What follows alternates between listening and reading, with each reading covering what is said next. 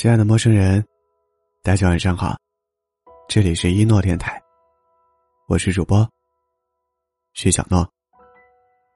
今天你过得好吗？不管怎样，我都会用我的声音陪伴你。我在南昌，祝你晚安。微信最近在内测一项新功能，朋友圈修改可见范围，也就是说。你发过的每一条动态，都可以随时调整部分可见和不给谁看。曾经仅某些人可见的动态，现在可以调整为让更多人看到；曾经某些人能看到的动态，现在也可以选择不让他继续看到。有人说，这个新功能很鸡肋，因为现在很多人都不爱发朋友圈了，即使发也是仅三天可见。但是对另一些人来说，这个新功能。很有必要。之前常听一句话：想要了解一个人，就去翻翻他的朋友圈，他发的每一段文字、拍摄的每一张照片、分享的每一篇文章，乃至一条歌曲分享，都是一个了解他的窗口。和对象刚认识的时候，我的朋友圈设置的是仅三天可见，而他的朋友圈却对我全部可见。他上学时的丑照、碎碎念的日常。深夜伤感的歌单分享，全都还在。把所有动态从头翻到尾的时候，颇有一种参观了他整个青春的错觉。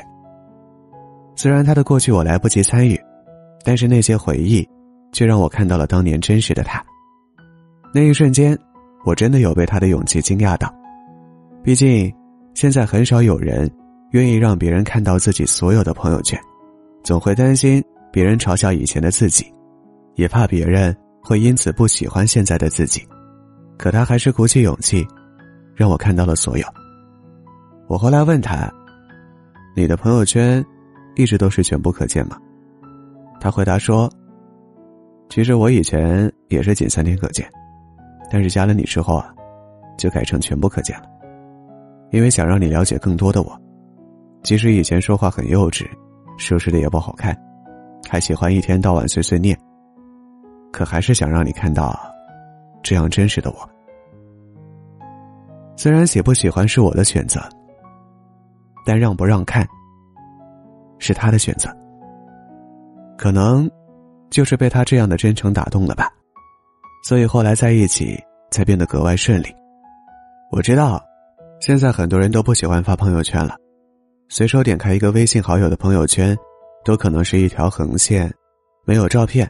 也没有文案，似乎到了一定年纪，我们的表达欲就会慢慢减弱，不奢望得到别人的理解和共鸣，也不想过多展示自己的生活和想法。比起多认识新朋友，更想避免一切没必要的麻烦。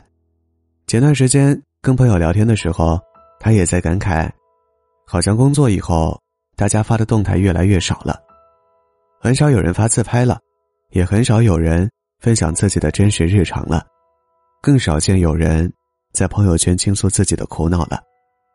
某天突然想起某个朋友的某条动态时，我想要去看，却发现对方已经隐藏掉了，只剩下一片空白。曾经存在的种种痕迹，如今正在慢慢抹去。大家都变得越来越成熟理智了，也逐渐开始销声匿迹了。我们习惯了无人问津。也习惯了自我封闭，封闭心扉其实是一件很容易的事，也许是被迫无奈，也许是主动选择，但封闭之后想要重新打开却很难。前段时间在网上看到一个很感人的故事，一个博主去年确诊了抑郁症，和原来的朋友都不再联系了，还把自己的朋友圈也关了。他说，那段时间自己好像被这个世界遗忘了一样，每天都活在黑暗之中。半年之后，他喜欢的一个乐队发了新歌，他忍不住在朋友圈分享了一下。没想到，不一会儿就有人问他：“你也喜欢这个乐队吗？”紧接着，就和他聊了起来。之后陆陆续续又有不少朋友给他发消息，问他消失的这段时间过得怎么样，问他现在在哪个城市，什么时候能见一面，问他要不要一起去音乐节看演出。那一瞬间，他突然觉得特别感动。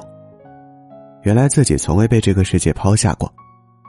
虽然很多时候大家都在自己的世界里忙忙碌碌，但真的会有人在默默关心着自己。朋友圈存在的意义是什么呢？我想，除了分享生活以外，还有很重要的一点是，告诉你这个世界上，总有人关心你，理解你，支持你。也许不是此时此刻，但可能是过去，是将来。你要相信，总有人想看你的朋友圈，总有人能懂你的朋友圈，也总有人会把你的朋友圈偷偷看了几十遍。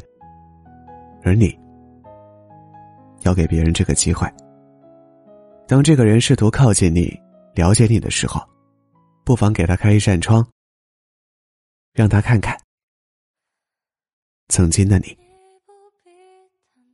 晚安，祝你好梦。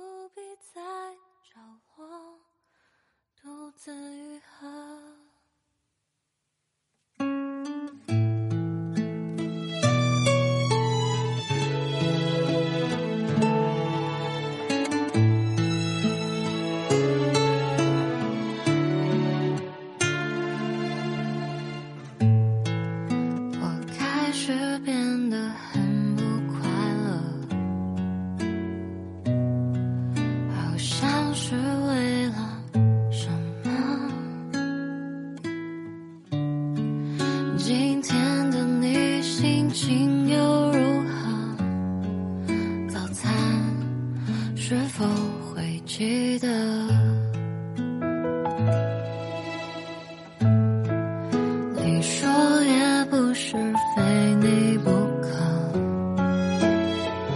包围我的世界像是沼泽，当不安如今快超负荷，还是想被你抱着。宇宙洪荒是。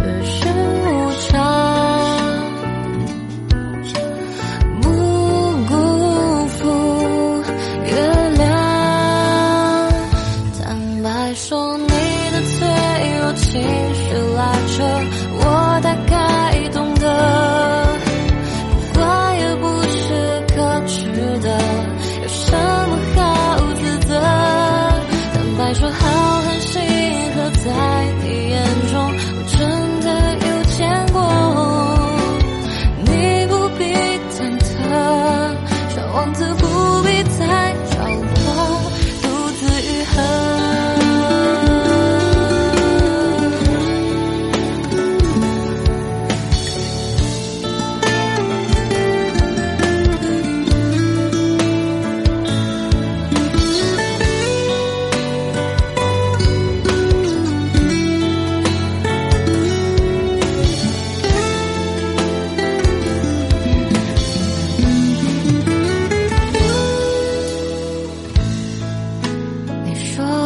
不是非你不可，包围我的世界像是沼泽，当不安入侵，快超负荷，还是想被你抱着。